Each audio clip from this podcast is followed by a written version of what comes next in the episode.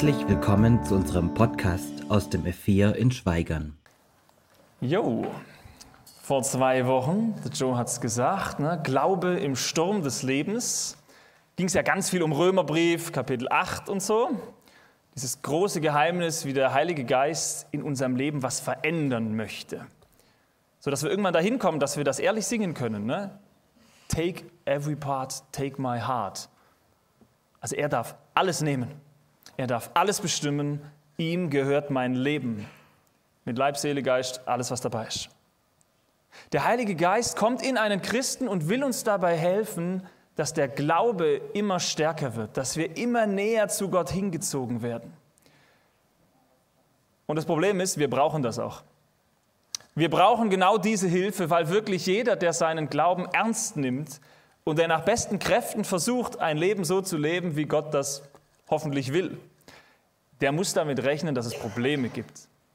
Der muss darauf rechnen, dass es heftigen Widerstand gibt.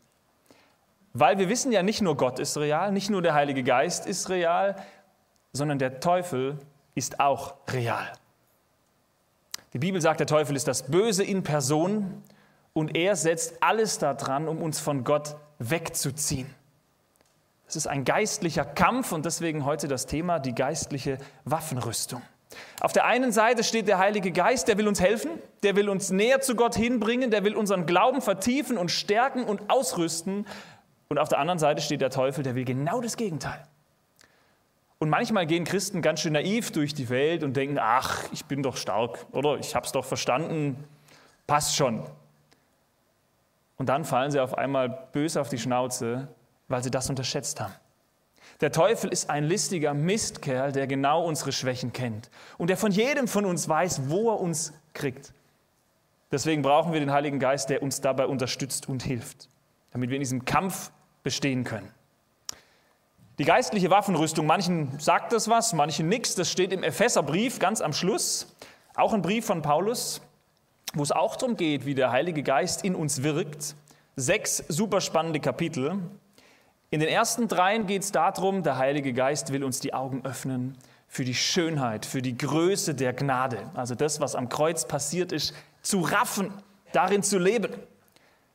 Danach zwei Kapitel und noch so ein paar Verschen, wie diese Erkenntnis, wenn man das mal verstanden hat, wie groß die Gnade ist, wie das was mit unserem Leben macht.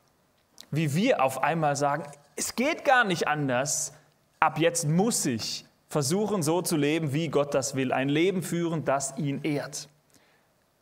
Und wenn man so lebt, genau dann kommen die Angriffe am härtesten. Und deswegen ganz spannend hängt Paulus hinten an den Epheserbrief quasi wie einen kleinen Nachtrag eine Anweisung an, wie man gegen diese geistlichen Angriffe vorgehen soll. Und das ist die geistliche Waffenrüstung. Epheser 6, ich lese mal die ersten Verse 10 bis 13, später geht es weiter. Werdet stark im Herrn und in der Macht seiner Stärke. Zieht an die ganze Waffenrüstung Gottes, damit ihr bestehen könnt gegen die listigen Anschläge des Teufels. Denn wir kämpfen nicht gegen Menschen, sondern gegen Mächte und Gewalten, gegen die Herrscher der Finsternis, gegen die geistlichen Mächte des Bösen. Deshalb ergreift die ganze Waffenrüstung Gottes damit ihr, wenn der böse Tag kommt, Widerstand leistet, das alles überwinden und siegreich das Feld behalten könnt. Danach kommt die Aufzählung, die manchen von euch was sagt. Wir gucken sie uns gleich an. Erstmal nur bis hierhin.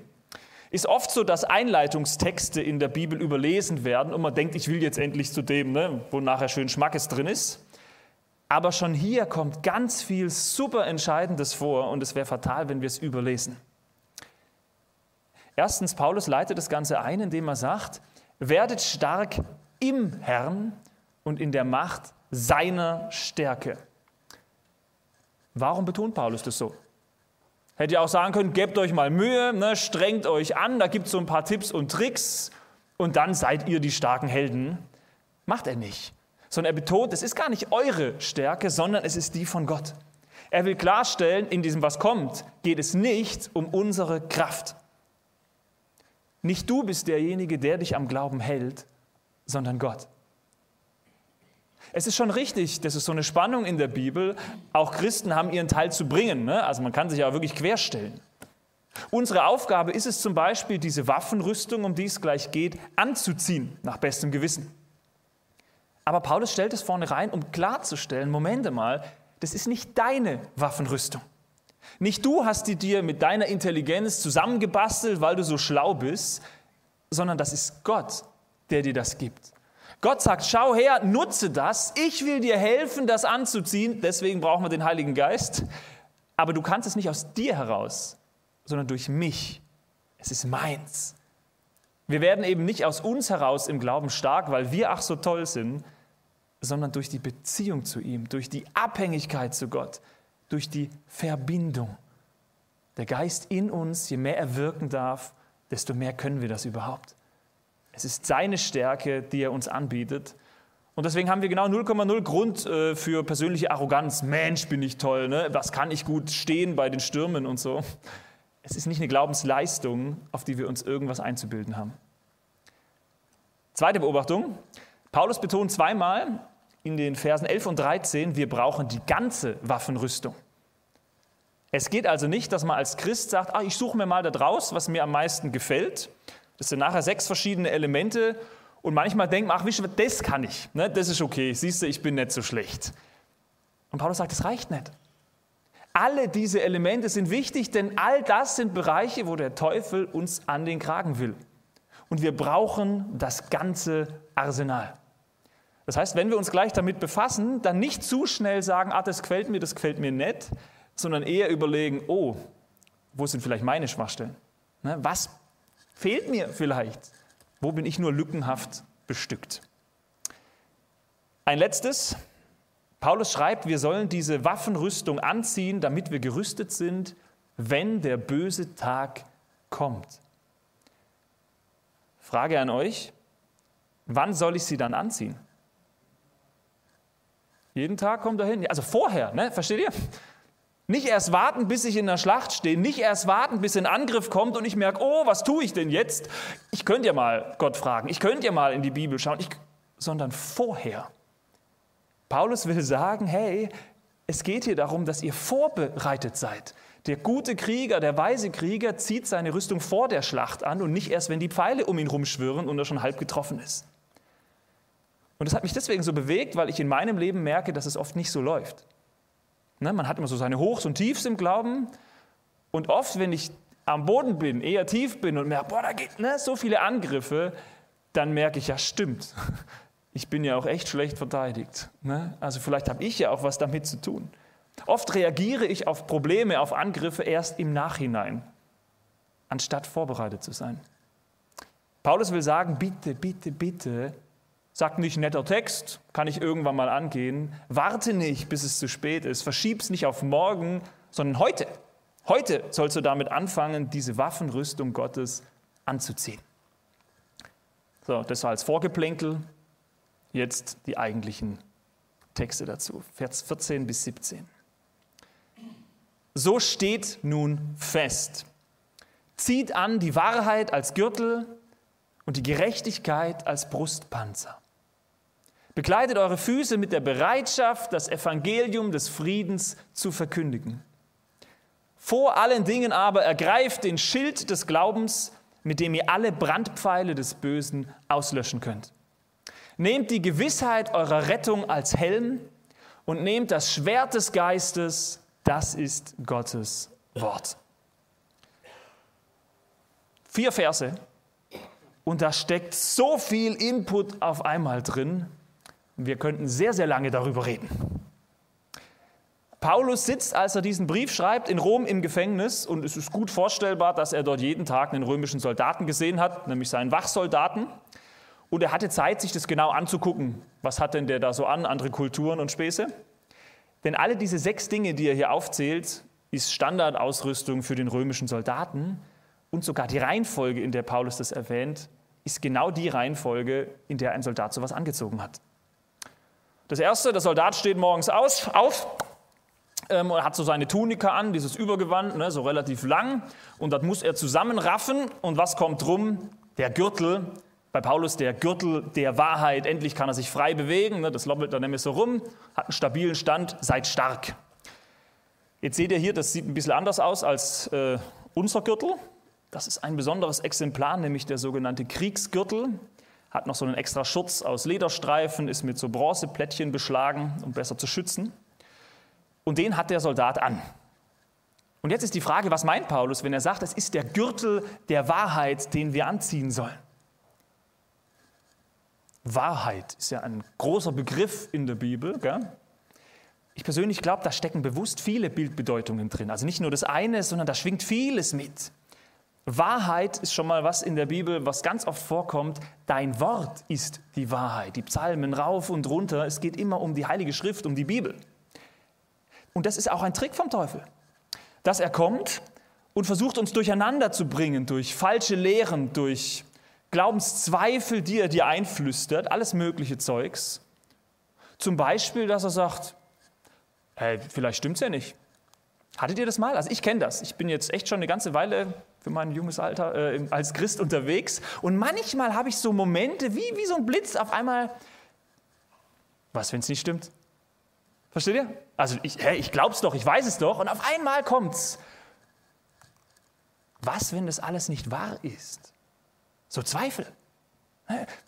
Vielleicht bin ich ja indoktriniert worden, vielleicht erzählt man mir den ganzen Schmarrn nur. Was, wenn es nicht stimmt? Was, wenn andere Religionen recht haben? Also man kann so immer, immer weiter denken. Und dann sagt Paulus, hey, wenn diese Zweifel kommen, wenn der Teufel dich angreift, mit was auch immer, dann gebrauche die Wahrheit der Bibel als Schutz vor der Lüge. Er hätte auch schreiben können, halte diesen listigen Lügen und die kommen auf ganz fiese, unterschiedliche Weise, weil er eben weiß, wo dein Knackpunkt ist. Halte ihnen Gottes Wahrheit entgegen. Kenne die Zusagen, die Gott uns in der Bibel macht. Denn du wirst sie brauchen.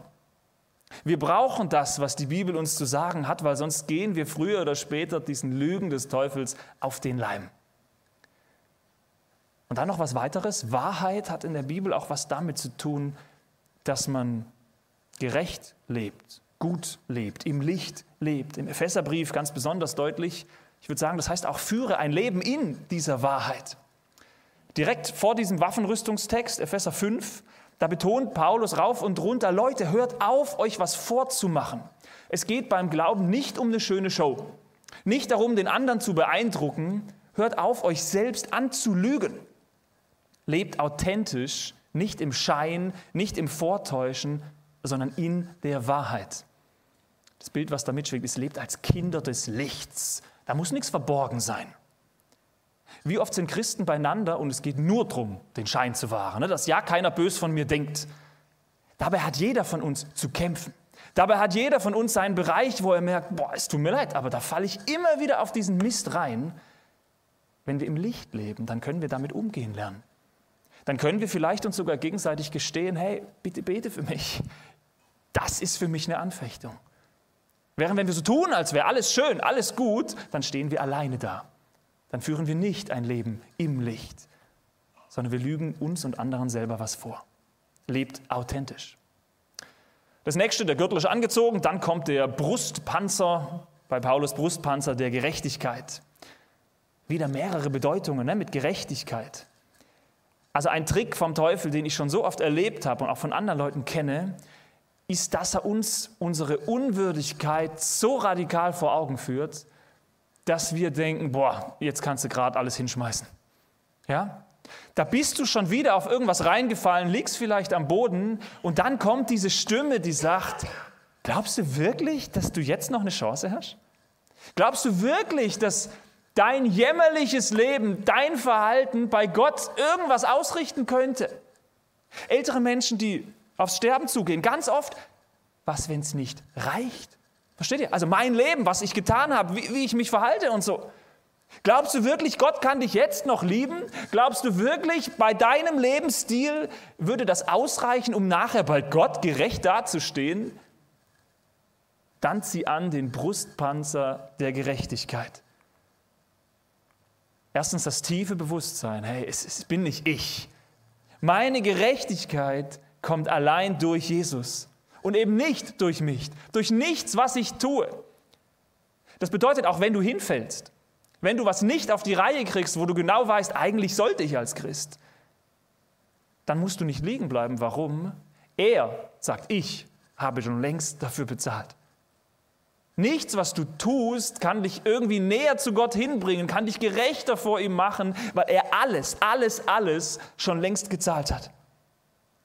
Niemand kann dich jemals noch für deine Fehler anklagen, wenn er sie bezahlt hat. Wenn du vor Gericht gerecht gesprochen bist. Das zweite, Gerechtigkeit, ist natürlich auch eine Frage von dem, wie wir leben.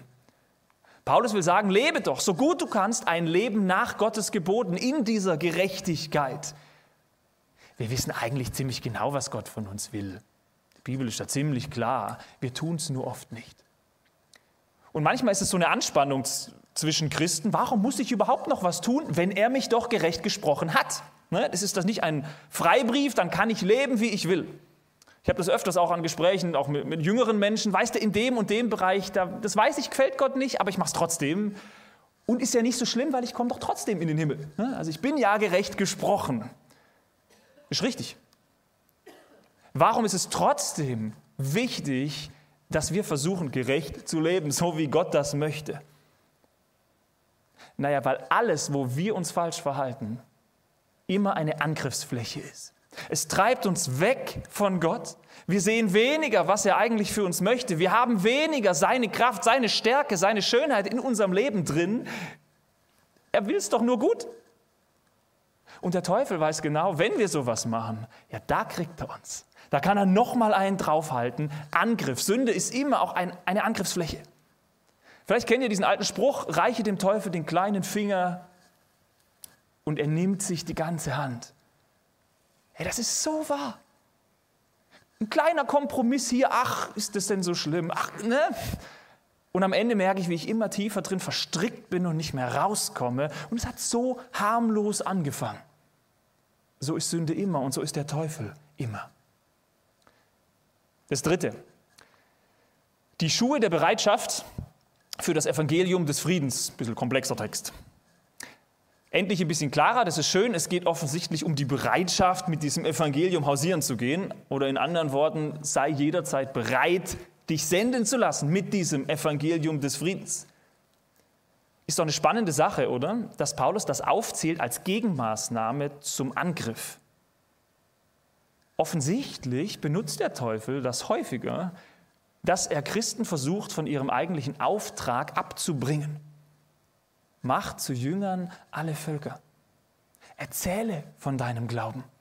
Sag nicht, es ist Privatsache, geht keinen was an, muss keiner wissen, sondern positiv, fröhlich, nicht mit dem Holzhammer und so. Über das Wie kann man ja streiten, aber das Was halt nicht. Unser Auftrag ist es, dass Menschen gerettet werden. Das will Gott, auch von uns. Und der Teufel versucht uns davon wegzubringen. Und dadurch bringt er uns auch weg von dem, was Gott für uns möchte. Und deshalb frag dich doch ruhig mal selber, wo stehst du da? Nicht als, du musst die Bühnenrampensau sein und auf dem Marktplatz auf der Kiste oder so, aber lass ich mich von Gott senden, gebrauchen. Oder weiß ich ganz genau, also würde Gott jetzt ne, einen Auftrag für mich haben, dann würde ich innerlich denken, bloß nicht nee, nee, nee, ich habe so meine eigenen Lebenspläne, ich muss doch noch mein Häuschen abbezahlen und ne, was man so will. Darf Gott da reingrätschen? Darf er mich jederzeit senden? Und wenn du merkst, dass du innerlich denkst, muss jetzt nicht sein, dann ist das vielleicht ein Bereich, wo der Teufel weiß, wo er dich zu Fall bringen kann, wenn Gott eben nicht mehr drüber steht. Weiter, Vers 16. Vor allen Dingen aber ergreift den Schild des Glaubens, mit dem ihr alle Brandpfeile des Bösen auslöschen könnt. So sah ein römischer Verteidigungsschild aus. Zur Zeit von Paulus relativ groß, fast so groß wie die Soldaten selber, hoch, breit, so ein bisschen abgerundet. Spannend auch, ne? mehrere Soldaten nebeneinander. Schilder können eine größere Fläche abdecken. Vielleicht steckt das auch noch irgendwo in diesem Bild hier mit drin der Glaube. Der Teufel schickt seine Brandpfeile und Brandpfeile sind deswegen so gefährlich, weil die ja Funken schlagen. Ne? Das heißt, da muss gar nicht so genau zielen. Dann prallt irgendwo was ab und dann geht hier ein Feuerchen los und hier, das streut weiter. Und die Antwort ist Schild des Glaubens. Wenn Paulus schreibt, vor allen Dingen haben wir den zu ergreifen, dann sagt er damit, das ist die beste Verteidigung. Also das ist, jetzt wird es zentral, Mitte ist oft das Entscheidende, jetzt wird es ganz wichtig, Schild des Glaubens. Ich habe das schon öfters mal in Predigten erwähnt, weil mich das so rumtreibt, dass Glaube und Vertrauen in der Bibel das gleiche Wort ist. Ne? Also im Griechischen kann man genau gleich übersetzen. Wenn irgendwo steht, dein Glaube hat dir geholfen, könnte man auch übersetzen, dein Gottvertrauen hat dir geholfen. An Gott zu glauben ist viel mehr als nur, ich glaube, dass das stimmt, so rein kognitiv, sondern das hat was mit einer Herzensübergabe zu tun. Ich vertraue dir mein Leben an. Ich glaube von Herzen, du bist gut, auch da, wo ich es nicht sehen kann. Der Schild des Glaubens. Egal mit was der Teufel versucht, dich in deinem Leben dran zu kriegen. Mit Sorgen, was da kommt, mit Schmerzen, psychisch wie körperlich, mit, mit anderen Widerständen, die da sind. Alles Sachen, wo er versucht, dich wegzuziehen von Gott. Paulus sagt, unsere mit Abstand beste, wirkungsvollste Verteidigung besteht darin, dass wir Gott vertrauen. Der Schild des Glaubens heißt, vertraue Gott in jeder Lage. War auch bei Römer 8 der Fall, wenn ihr euch noch erinnert, ne? das Schiff, das da so schlingert.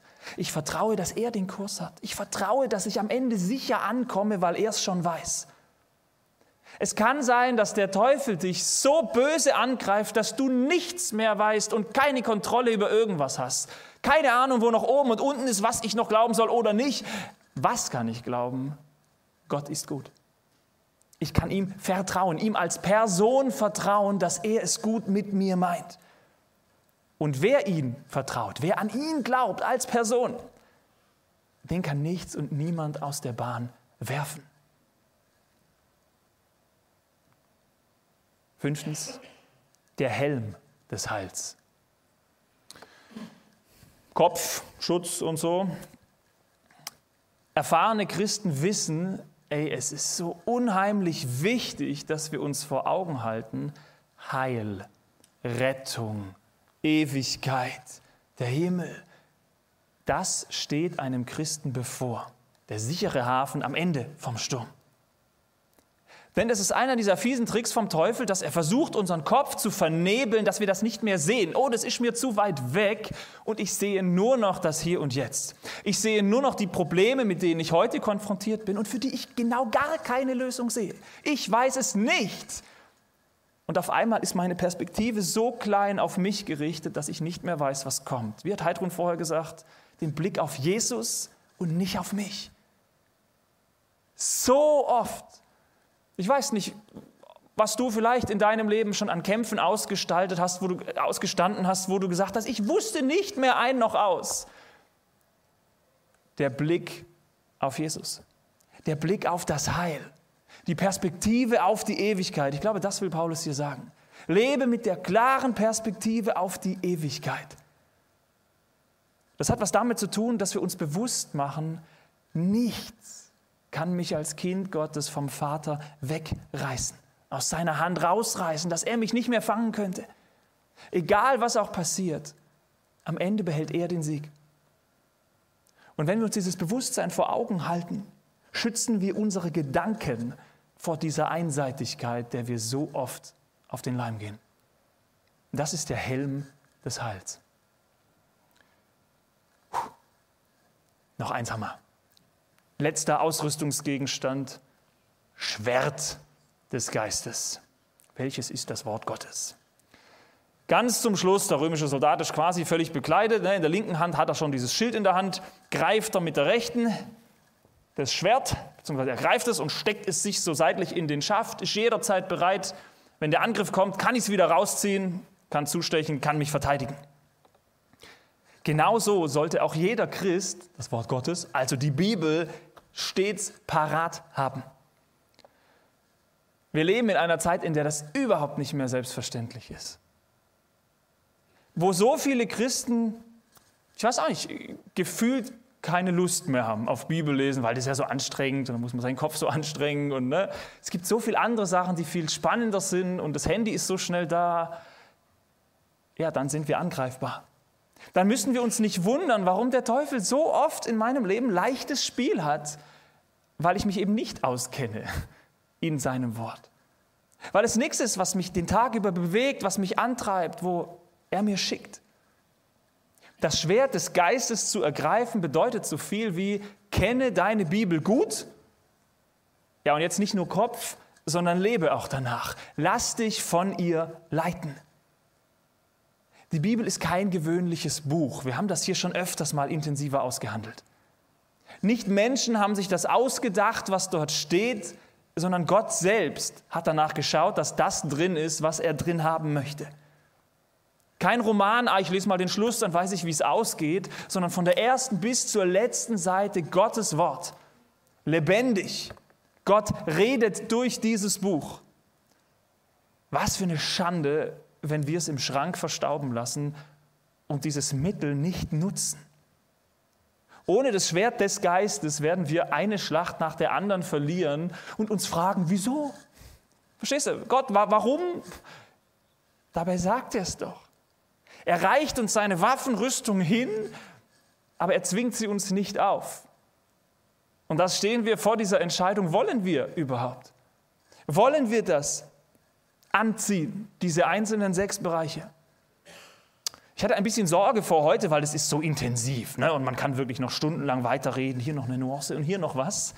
Zugeballert habe ich euch. Und die Frage ist, was machen wir daraus? Paulus sagt ja, wir brauchen die ganze Waffenrüstung und fangen heute damit an.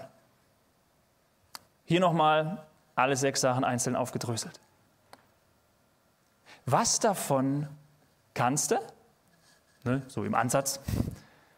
Und was davon, boah, ist einfach nicht so deine Stärke. Wahrheit, Gerechtigkeit, mhm. geh's mal durch. Also ich kann es für mich sagen, hintenrum wurde ich zuversichtlicher, am Anfang war ich ganz schlecht. Ich gebe euch jetzt eine Minute, zwei Minuten Zeit, das nochmal vor eurem Innersten ein bisschen zu reflektieren und euch zu überlegen, was, mit wo, womit möchte ich heute anfangen? In den nächsten Tagen weiter daran arbeiten und eben Gott darum bitten, du mit deinem Geist musst mir helfen, das anzuziehen. Da geht es nicht darum, das kann ich schon, also mache ich es, sondern seine Hilfe brauche ich. Ein, zwei Minuten und dann schließe ich von hier vorne mit einem Gebet ab.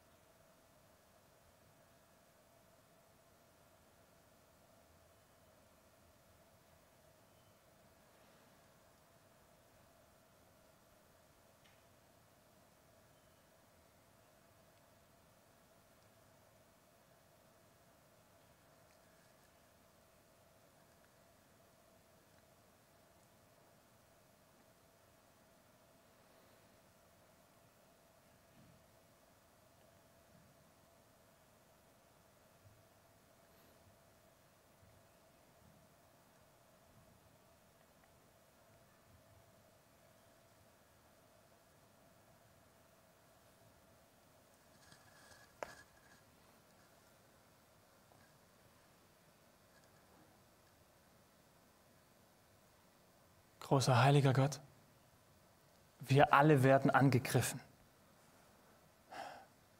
Vergib, wie oft ich dann nur auf mich geguckt habe. Wie oft ich vielleicht auch im Vorhinein gedacht habe, ach, ich, ich kriege das schon hin, ich bin stabil, kann stehen. Dabei fallen wir alle so böse auf die Schnauze ohne dich, wenn du uns nicht hältst. Und Herr, du kennst uns, du weißt auch, mit was für Sachen wir gerade herausgefordert sind. Ganz, Im ganz normalen Alltag. Was uns so schwer fällt, wo der Teufel auf seine listige Weise immer wieder einen Zugang findet. Und so möchte ich dich jetzt bitten, Herr, dass du mit deinem Geist uns ausfüllen darfst, an uns arbeiten darfst, Jeder, der das möchte, Herr, bitte wirke du an uns, dass wir immer mehr so werden, wie du es möchtest. Hilf du uns, diese geistliche Waffenrüstung anzuziehen. Und habt du Dank, dass das alles stimmt. Vom Kopf her wissen wir es, wenn wir darüber nachdenken. Natürlich ist es nur deine Gnade, die alleine ausreicht. Natürlich bringt es nichts, sich was vorzumachen und so weiter. Herr, bewirke du es an uns, dass diese Predigt nicht wie so viele andere spurlos an uns vorbeigeht, sondern dass das in uns weiterwirkt. Herr, wenn die Angriffe kommen, dann sei du unser Schutz um uns herum. Herr, du bist gut und dir wollen wir unser ganzes Leben anvertrauen.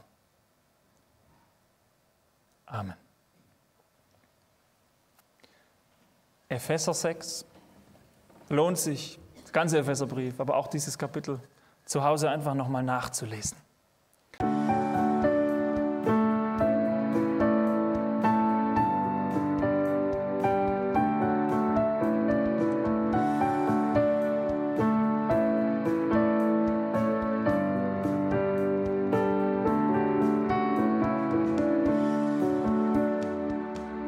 Schön, dass du dir die Folge bis zum Ende angehört hast. Sollten noch Fragen bestehen, Wünsche oder Kritik, können Sie uns gerne eine E-Mail schreiben an podcast.lgv-schweigern.de. Bis zum nächsten Mal.